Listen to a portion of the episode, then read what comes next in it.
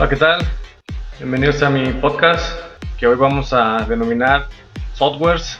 Sí, sí escucharon bien, con S. Sí, somos de Aguascalientes y recuerden que todo lo ponemos la S y cantadito, hablamos cantadito. Vamos a platicar un poquito de los programas, como si los conozco yo. Yo sé que algunos que son ya más nuevos, que son más, más jóvenes, pues ya no conocen la palabra software y ellos conocen la palabra aplicación o apps. Pues los softwares que por ahí creo que me han ayudado a mí para trabajar como maestro, como docente, quiero hacerlos desde, pues desde que era niño. Por ahí me ayudaron a, crecer como estudiante y ya después como maestro. Pues yo empecé a utilizar las computadoras desde los 6 años. Gracias a un tío por ahí teníamos una computadora y no tenía ni Windows. En aquel tiempo manejaba lo que era MS2 o un sistema operativo un poquitito más viejo al de Windows o se podría decir que el, antecesor, el abuelo, como lo quieran llamar, papá de Windows, por así decirlo. Ya después por ahí empezamos a trabajar con, con los sistemas operativos de Windows, que eran los más comunes y, hasta hace pocos años pues todavía siguen siendo los más comunes por la cuestión de que son o, eran fáciles de, hackear, que luego vamos a hablar también de esa parte. Entonces por ahí empecé trabajando con, con Windows 95, tenía un ratoncito, ahora tenía por ahí un mouse o, o había una flechita en la pantalla MS2 no, MS2 era puro comando. Pues sí, MS2 era una pantalla negra, tenías que hacer todo por comandos, obviamente palabras en inglés. Afortunadamente o desafortunadamente, la mayoría de los programas, softwares que han, llegado, nos tenemos que manejar con comandos en inglés. Algunos pueden en español, Desafortunadamente el MS2 se manejaba con comandos en inglés. No sabía, al menos yo no sabía qué, significaban. Yo nomás copy, delay, de repente los utilizamos y no hallaba ni qué. Nomás así como de, ah, pues eh, para, para buscar en cierta librería tenía que ir así como que irle buscando, buscando, buscando. Eh, pues creo que lo primero que empecé a manejar en el MS2 fueron los emuladores, programas que simulaban por ahí los, los videojuegos o las, las maquinitas o más bien como oficialmente se llaman, ¿verdad? Los arcade. Por ahí empecé con los jueguitos muy, muy simples, ajedrez. Había un emulador de, un videojuego de los Simpsons. Ese estaba padre porque tenías que poner hasta códigos y todo. Y mi logro o mi, mi, mi reto era encontrar el Barto, que era una versión de Batman, pero con Bart Simpson. También por ahí manejaban videojuegos que en mi tiempo pues, no eran muy, muy, muy buenos, que digamos pero eh, había ya algunos que se veían muy padre. Por ejemplo, me tocó el, príncipe de Persia. Ese príncipe de Persia estaba, ya se, ya se veía como tipo 3D. Y me encantaba uno. Eran dos, dos simios que estaban en una ciudad. Estaba uno al lado extremo izquierdo y otro lado extremo derecho. Lo jugabas obviamente, lo podías jugar creo que con la computadora, contra la computadora o contra, o contra alguien más. Que lo que hacías, le metías dos comandos, le metías grados y velocidad. Entonces, ¿qué hacía? Lanzaba una, banana. Entonces, el chiste de ese juego era atinarle al otro, al otro changuito, al otro simio, al otro gorila, no sé qué era, la verdad no recuerdo. Le podías ir dando las, a los obstáculos que tenían. Creo que la versión moderna por ahí de este videojuego, de este juego, videojuego, es uno que se llama Worms o, gusanitos. Ya obviamente la versión moderna pues son unos gusanitos que puedes cambiar de herramientas o en este caso de, armamento, desde una pistolita, granadas, misiles, de volar, este, paracaídas, etcétera, etcétera. Ya viene muy muy avanzado, pero en mis tiempos a mí me encantaba ese porque, ah, pues 45 grados, velocidad o fuerza de 100. Y ahí vas viendo, ah, ya casi latino y ahí íbamos este, aprendiendo un poquitito de matemáticas y de, y de velocidad. Creo que era más bien como física, ¿verdad? Porque era ángulo y fuerza. Fueron los primeros herramientas que tuve en mi casa Luego después en la secundaria había una materia de computación. Solamente te llevaban a las computadoras. Me acuerdo que veíamos mucho uno que se llamaba Logo, que después cambió a, lo que era Micromundos, creo que lo cambió, ¿eh? Una disculpa si por él les cambio los nombres a los programas, pero es de lo que me acuerdo. Ese mentado logo era una tortuguita que tú le dabas un comando y iba rayando. Obviamente le, le decías si rayaba o no rayaba. Por ejemplo, creo que me acuerdo que en español era avanzar 100. Supuestamente avanzaba 100, 100, 100 pasitos y ibas haciendo como figuras. Y ahí el maestro te decía, pues quiero que hagan un cuadro con ciertas dimensiones. También le dabas que, que girara a la derecha, que girara a la izquierda y también le comentabas cuántos grados querías que girara. Si le dabas, no sé, girar derecha 45 significaba que tenía que girar 45 grados y ya ibas haciendo la figura. En Micromundos pues ya era una versión más nueva porque ya, ya venía como una, un ambiente este, ya más tipo Windows, con ventanitas, creo que ya eh, podías poner hasta música a tus proyectos, podías agregar este, figuras, le podías meter imágenes y obviamente sería con ese mentado lenguaje de programación muy austero, por así decirlo. Esos fueron mis primeros este, videojuegos o, programas que utilicé en la, en la primaria. Obviamente también en la prepa empecé a utilizar otro tipo de programas. Ya iban avanzando pues llevamos en Windows 95. Luego empezamos con Windows este, 98. Luego por ahí salió una versión que llamamos SE y que decíamos segunda edición. Pero hasta después nos enteramos que no era segunda edición, era Special Edition, que era un poquito ya mejor luego Windows 2000, Windows Millennium, XP, Vista 7, 8 y creo que estaban en el 10, ¿verdad? Si no me lo recuerdo. Obviamente por ahí de repente nos querían chorear 2, 3, 4, ¿verdad? Decía que, que ellos manejaban el Windows 97 o el Windows 99 o por ejemplo ya en la cuestión de la paquetería de, de, Word, Excel y PowerPoint, lo que es Office, de repente también ahí nos querían chorear, no, pues ya, yo tengo el Windows 2005, ¿verdad? Y, ah, sí, ay, también yo también tengo mi Office 2005. No sé de dónde Microsoft o Bill Gates, ¿verdad?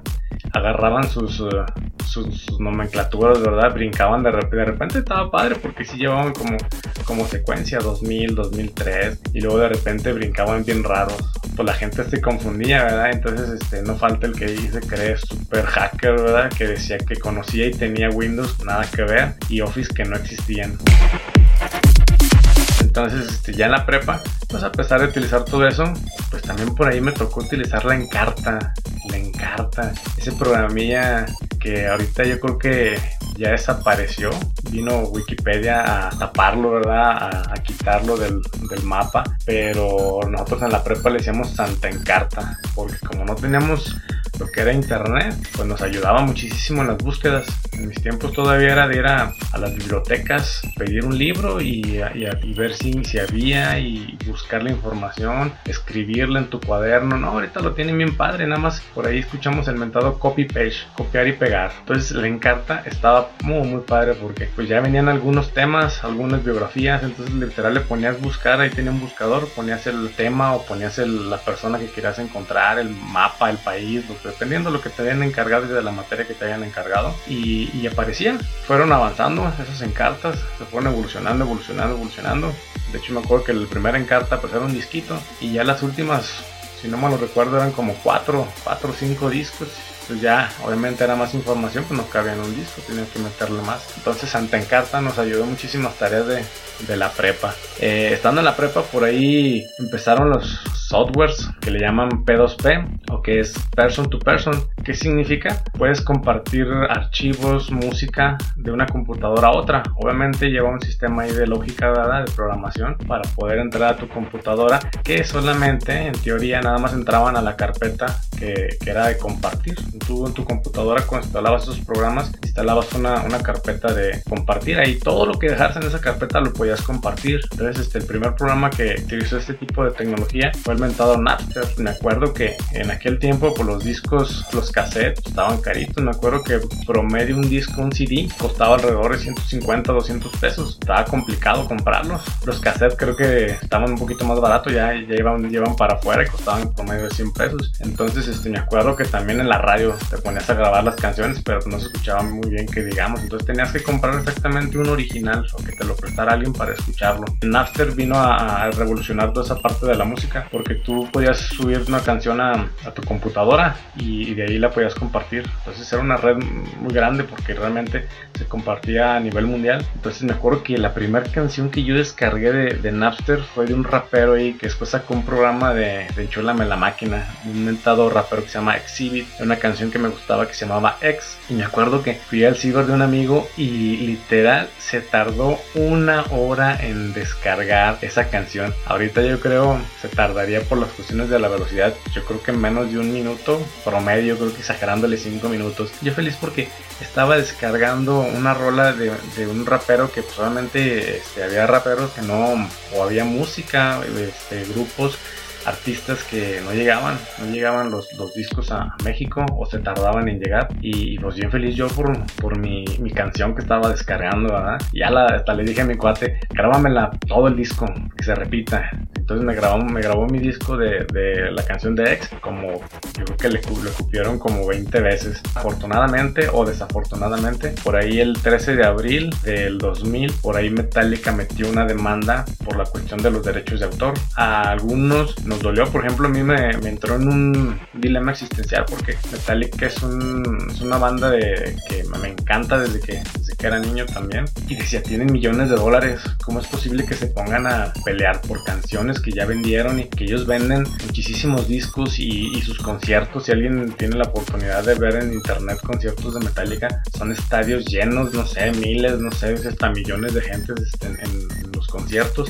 Pues yo decía, no es posible que ellos se pongan a pelear por, por, unas rolitas. Y bueno, ya después creciendo te das cuenta que no nada más es metálica, es toda una industria que afecta y que pues obviamente ellos también tienen que comer. Digo, obviamente los mejor o los más beneficiados pues son los artistas, pero de ahí va la productora, hasta literal el que reparte los, ahora sí que los, los CDs, que los lleva de un lado a otro, la paquetería como lo queramos llamar. Entonces afecta muchísimo. Pues afortunadamente ganaron o desafortunadamente, vuelvo a repetir dependiendo de qué lado estés. Metallica gana la, la demanda. Napster pues en teoría iba a desaparecer pero por ahí modificaron y en vez de desaparecer pues ya no podías descargar las canciones gratis. Ya te cobraban por ciertas descargas eh, dependiendo del artista dependiendo de la canción tenían un costo y ya aprovecharon para hacer un, tipo de negocio. Ahora sí que la, idea es que nadie perdiera. Eh, obviamente los que perdimos pues fuimos los que descargábamos gratis verdad porque no teníamos dinero para estar descargando tanto entonces este después salió otro programa muy parecido que se, que se llama Ares, Ares Galaxy. Normalmente le, decíamos Ares. Este, la ventaja o la, diferencia de, de, Napster, Napster solamente era para, para la cuestión de la música. Ares, no, ya puedes descargar música, documentos, programas, videos, cualquier archivo que tú tengas en tu computadora, ya lo podías compartir. Estaba muy padre. Lo único malo es que, pues, entraban por ahí la cuestión de los virus. Dicen por ahí hay memes, ¿verdad? Que por cada canción que descargabas, este se, también descargabas como 20 troyanos y, y 20 gusanos. Pues Ares, este también duró mucho en la cuestión esto de, gratuito, por así decirlo, que no era gratuito. Sí, ellos, ellos en este sentido se defendían, como en internet todavía en aquel tiempo no había muchas leyes, se defendían a que no estaban, no estaban pirateando, no estaban violando las, los derechos de autor, simplemente estabas compartiendo. Era como yo tengo un cassette, en este caso me voy a dar un ejemplo, tengo un cassette, el cassette negro de Metallica, alguien me lo pedía, yo se lo prestaba y luego me lo regresaba, pero pues obviamente el que se lo presto, por ahí se lo prestaba y él hacía una copia y luego él la copia la prestaba y este se volvía viral, ¿verdad? Por así decirlo. Llegó un momento que también Ares lo tuvieron que tumbar entraron la cuestión de los derechos de autor, ya incluso hasta a nivel internacional. Obviamente aquí en México pues creo que todavía nos vale, ¿verdad? Pero en aquel tiempo estaba muy padre. Lo único que dejabas tú como tipo moral, ¿verdad? Dejabas eh, en la carpeta de descarga, así como en After, también Ares tenía una carpeta donde podías compartir. Entonces tú dejabas lo que querías compartir. Entonces si no querías que nadie encontrara esa rola, la quitabas seguía en tu computadora, pero la cambiabas de carpeta y gracias a eso ya no la, ya no la encontraban los demás. Los demás solamente podíamos entrar en los usuarios y en las carpetas de los usuarios, pero ya en tu computadora no. Entonces este era lo único moral que puedes hacer. Si era, era como tu paga, tu compromiso. Me dejaron descargar, yo dejo esa canción en la carpeta de descargas para que alguien más la, la descargara. Pues esos eran también de los, los programas que, que, utilicé mucho en la prepa. Luego por ahí también este, eh, me acuerdo que ya creo que estaba en la universidad universidad, universidad prepa, no recuerdo. Por ahí un amigo me dijo, oye, ¿quieres el Mortal Kombat? Y yo dije, no manches, pero pues como, este ese nomás está en las maquinitas. Yo tenía un Nintendo, pues ya no, como, a ver, tienes, ¿a poco hay un cartucho para, para jugar Mortal Kombat del Nintendo? Dijo, no hombre, lo tengo, lo tengo para computadora. Dije, no te pases, ¿cómo que lo tienes para computadora? Pues préstalo. Y un día llegó a la casa y ya sacó su mochilita y sacó una, saca una, una caja de zapatos. Y le digo, ¿qué? ¿Qué? Y traigo Mortal Kombat. Y dije, hombre, a ver, sácalo. Y abre la caja. 24 disquetes. Los que eh, son de, de, mi edad, tengo 38 años, pues sabrán lo que es un disquete. Ya los nuevos, pues ya, ya están con las memorias USB.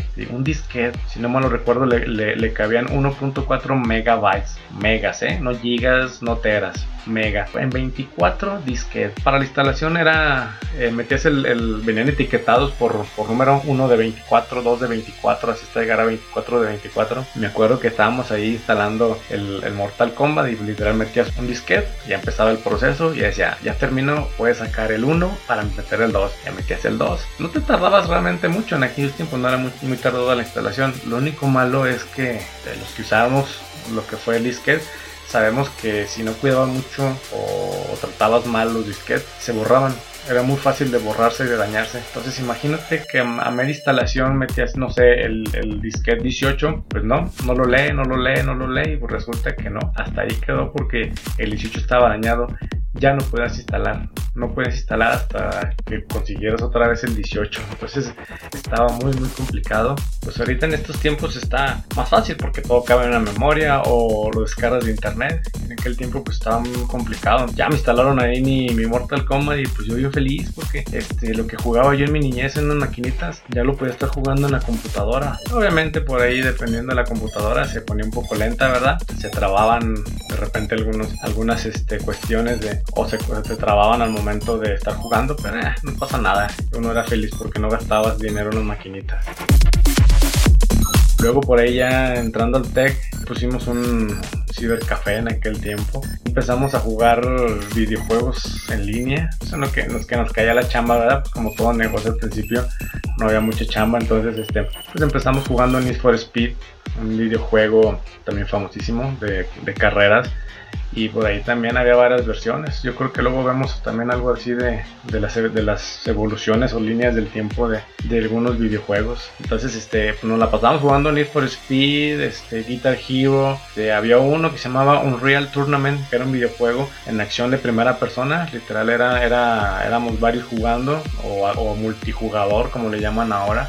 Y la idea era llegar misiones, matar a los, a los contrincantes, era de guerra pero la ventaja es que ya estábamos cada quien en una computadora, entonces teníamos varias computadoras en, el negocio y literal era, pónganse cada quien, éramos como 4 o 5 computadoras y estamos jugando esto con, con, audífonos. Y yo sé que ahorita ya hay muchos videojuegos así, pero incluso mucho mejor. Pero en aquel tiempo estaba padre porque en el momento podíamos estarnos hablando y podíamos estar jugando en línea y, comunicarnos, incluso pues, echándonos las manos, eh, ten cuidado porque ahí en la esquina ya había uno, etcétera. En ese tiempo estaba padre porque ya jugábamos todos en línea. También por ahí otro que nos, nos hacía pues, desmadrugarnos, por, ahí, por así decirlo, uno que se llama of Mythology. Ya es de los últimos videojuegos que se crearon porque había otros que se llamaban Age of Empires. El Age of Mythology es un juego de, de RPG, como le llaman, pero no equivocarme, por ahí ya sé que hay algunos que, que son expertos en los videojuegos.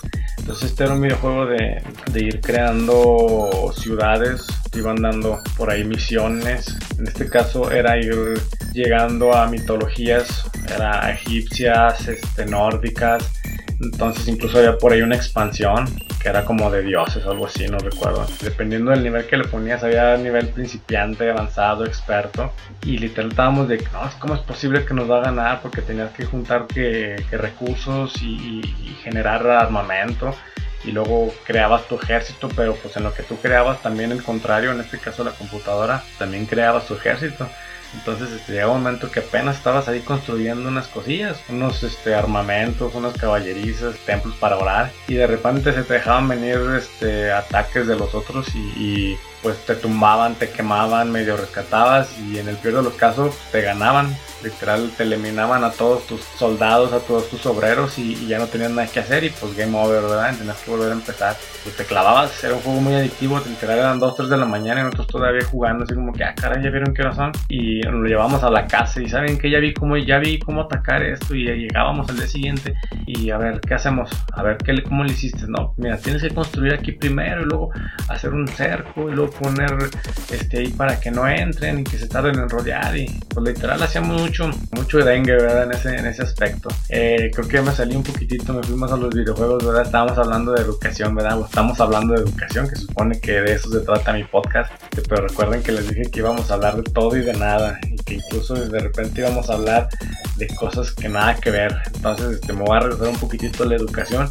Me acuerdo que en la secundaria había un programa, no sé si es el mismo, creo que no, por ahí estuve investigando. Ahorita hay un programa para matemáticas que se llama GeoGebra, que es un programa que te ayuda a lo que es la geometría, ¿sí? hacer trazos, este, gráficas, etcétera.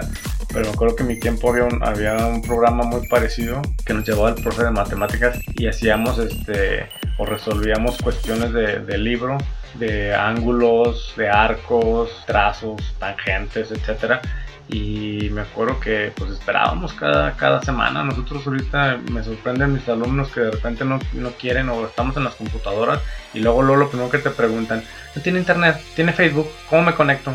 Y me acuerdo que nosotros era de, no manches, tenemos una sesión a la, semana de computación, vamos a ir a las computadoras, vamos a conocerlas, vamos a tocarlas y, y las cuidábamos muchísimo porque pues mm, eran carísimas en mis tiempos. Entonces me acuerdo que utilizábamos mucho ese programita de, no, te vuelvo a repetir, no se llama GeoGebra. Ahorita hay uno que se llama así y que lo utilizan mucho los maestros de matemáticas. Pero en mis tiempos había uno muy, muy parecido. Entonces esperábamos ese momento para ir. Ya como docente, por ahí me topé con un programa, en este caso ya no era un programa, ya era una aplicación, ¿verdad? Que se llama Teacher Kit. Ese Teacher Kit está muy padre porque eh, bueno, padre y no, porque al principio nada más estaba para iPad, para lo que era lo que era la Macintosh, el Apple, la manzanita, como lo quieran llamar o como lo conozcan. Pues casi nadie tenía iPad.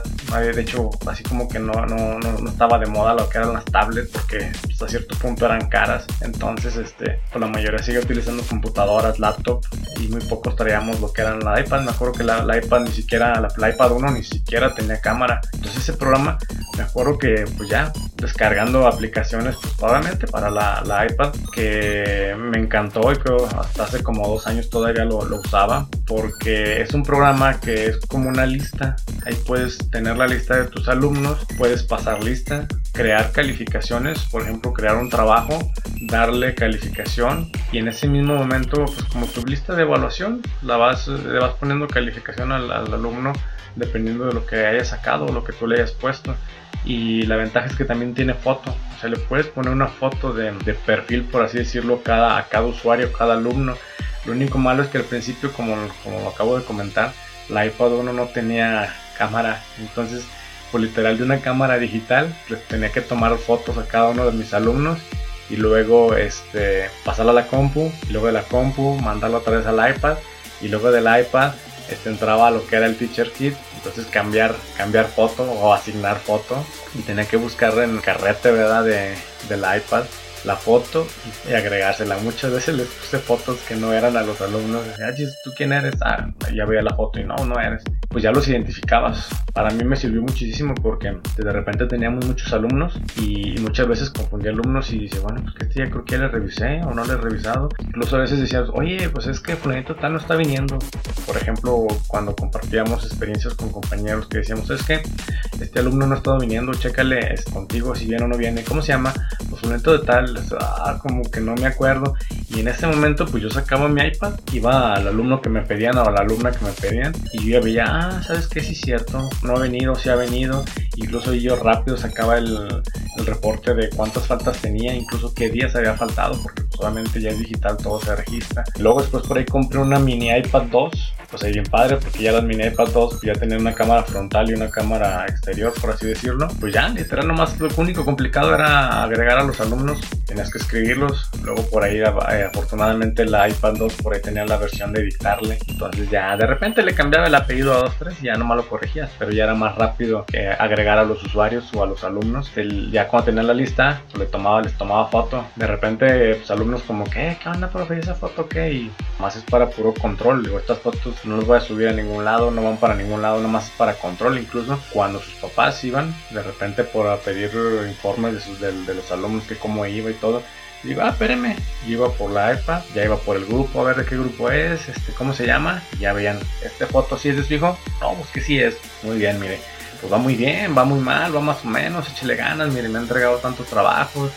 Y ya veíamos, miren, por ejemplo aquí ya se puso la ventaja del, del Teacher Kit que tú podías mover los parámetros, por ejemplo, si, si faltaba ciertos días, tú podías este, marcarle ahí que te mandara una, una, advertencia. Entonces le digo, mire, y dices, su hijo ya tiene una advertencia, ya tiene aquí como, ya tiene varios, varios días que falta. La ventaja es que podías modificar, por ejemplo, si alguien faltaba y por ahí después te llevaban tu justificante, sin ningún problema podías modificarlo y quitar la falta, poner justificante, retardo, incluso pinta. Por ello de repente agregué esa parte de la pinta porque este, de repente llegaban los papás y, ah, ¿qué onda? Le dije, no, mire, fíjese, hasta tal día se la pintió. ¿Cómo que se la pintió? Le digo, mire, pregúntele, mire, aquí está. Y obviamente pues ya ahí ya teníamos yo un mejor control. Cuando venían a supervisarme mis clases, de repente me decían, ¿qué onda, profe? Necesitamos su plan, su cronograma, clásico, todo, toda la papelería que te piden los supervisores o en este caso nosotros nos, nos checaban los jefes de enseñanza en tecnología y le decía, ¿qué onda? ¿Lo quiere digital o lo quiere físico? Ah, caray, a ver, pues en físico porque es donde lo pedimos, aquí está en físico. ¿Y lo trae digital también mi profe? Y dije, sí, mire, sacaba el iPad, ya le enseñaba, le enseñaba y exactamente lo mismo. Y obviamente lo traigo en físico porque pues tengo que entregarlo para que me lo firme, me lo chequen y se lo quede en dirección. Pero yo la verdad ya, ya, ya lo guardo y ahí lo dejo, ya lo, lo archivo yo me, me manejo con, con, la iPad. Ya ahí metía, metía los oficios y todo a la, iPad. Y pues ya me ayudaba mucho. Y ya cuando vio que pasé lista, que registré, incluso podía poner hasta malas conductas. Conducta regular, mala, algunas anotaciones en cada uno. Y, y tiene más, ¿eh? esa aplicación tiene mucho, mucho potencial. Porque incluso tiene para que agregues teléfonos de los papás, correos electrónicos incluso les puedes estar mandando semanalmente lo que, lo que es este, un reporte de cómo han estado trabajando. Obviamente eso ya no lo manejé yo por la cuestión de que pues, obviamente nuestra escuela por ahí está en un, en un lugar donde muchos papás, muchos este, alumnos, ya lo platiqué en el capítulo pasado, ¿verdad? Que no tienen el recurso para poder trabajar y estar, estar conectados. Pero pues bueno, ese, ese, programa me ayudó muchísimo. Hasta hace poquito lo dejé de utilizar porque pues ya literal mi iPad, mi iPad 2 que yo nomás he comprado dos, dos, fíjense nada más, la iPad 1 y la mini iPad 2, y esas me han durado, entonces este, pues no sé si, si, si por ahí vaya a comprar una, una, iPad más nueva y regrese de nuevo, o, ya me maneje con la cuestión de, de, lo que es el Classroom, por ahí las listas este, digitales, no sé, tipo Excel, eh, seguirlos manejando así o, ya en su momento me regreso otra vez a lo que es el Teacher Kit. Ese Teacher Kit, la verdad, me muchos años me sacó de apuros. Si alguien por ahí quiere utilizarlo, se lo recomiendo. Ya viene por ahí para, la, para versiones también, creo que en, Android y en, Windows. Eh, la verdad a mí no me gustó en Windows, yo lo descargué para utilizarlo en la computadora, en la lab, pero no me agradó. Por ahí, no sé, como que yo soy de que me acostumbro a utilizar ciertas cosas y luego ya después, este, no, no soy, no soy como como de dejarlas. Por ejemplo, de las tablets me decían que había unas más buenas que las Galaxy, que había unas LG muy padres y mejor y más baratas que, la, que las tablets de la Apple. Y yo la verdad, este, no, incluso alguna vez por ahí me, me gané una tablet. Obviamente era más, por así decirlo, más chafilla. Y la verdad, este, pues opté por comprar otra, que fue la Mini 2. Y vuelvo a repetir, nomás he comprado dos. Después por ahí, había como una extensión, otra aplicación, como un dado. Al azar te escogía un, alumno. Entonces yo lo utilizaba mucho cuando, a ver, chavos, pues ¿qué opinan? Ah, no quieren opinar, no quieren participar. Dije, bueno, ahí les va. Incluso le ponía el iPad a alguien enfrente y a ver, pícale. Eh, le daba el touch ahí y, no, pues que fulanito de tal. Y, no, pues todo el mundo estaba así como asustado o, feliz porque ya se ve que si era totalmente el azar, no es así como de, no, pues nomás me pregunta a mí el profe, yo creo que ya, ya me trae de bajada o, o, le caigo gordo, ¿verdad? Que es las frases clásicas de los alumnos. Entonces está, está, muy padre porque al azar escogíamos este, a los alumnos y ya no había problema, ya, ya no había problema, ya no era de, ah, no, pues es que no, no, no, le picábamos y al azar. Pues ya para no alargar mucho este podcast, eh, estos son de los programas que hemos que he estado utilizando en ahora sí que en el transcurso de mi vida. Obviamente han, más, hay, más, eh. Incluso por ahí ya tengo planeado hacer otro podcast relacionado con, con aplicaciones, con softwares. Eh, softwares, recuerden, Aguascalientes, le ponemos la S a todo. Digo Aguascalientes, vamos a, meter más, más este capítulo de esto. Por lo pronto, ahorita hasta aquí le dejamos con la cuestión de estos de estos softwares, de estas aplicaciones o de estos programas que he utilizado. Vuelvo a repetir, he utilizado muchísimos más. Luego también hablo de otras certificaciones que hemos tomado, pero por lo pronto le dejamos con estos. Muchas gracias por escucharme. Este, si no han escuchado mis otros capítulos, mis otros podcasts, por ahí se los encargo que los escuchen y nos estamos viendo. Muchísimas gracias.